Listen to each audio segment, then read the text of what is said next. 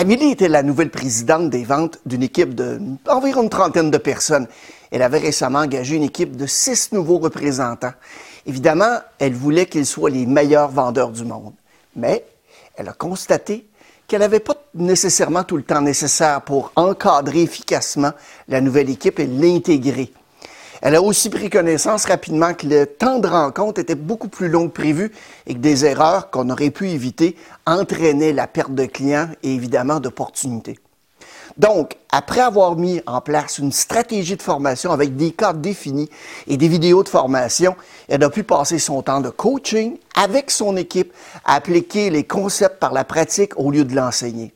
Donc, très peu de temps après avoir mis en place ce programme de formation, Amélie a constaté des améliorations dans tous les domaines.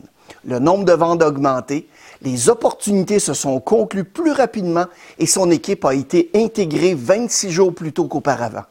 Est-ce que vous comprenez comment Amélie se sent aujourd'hui?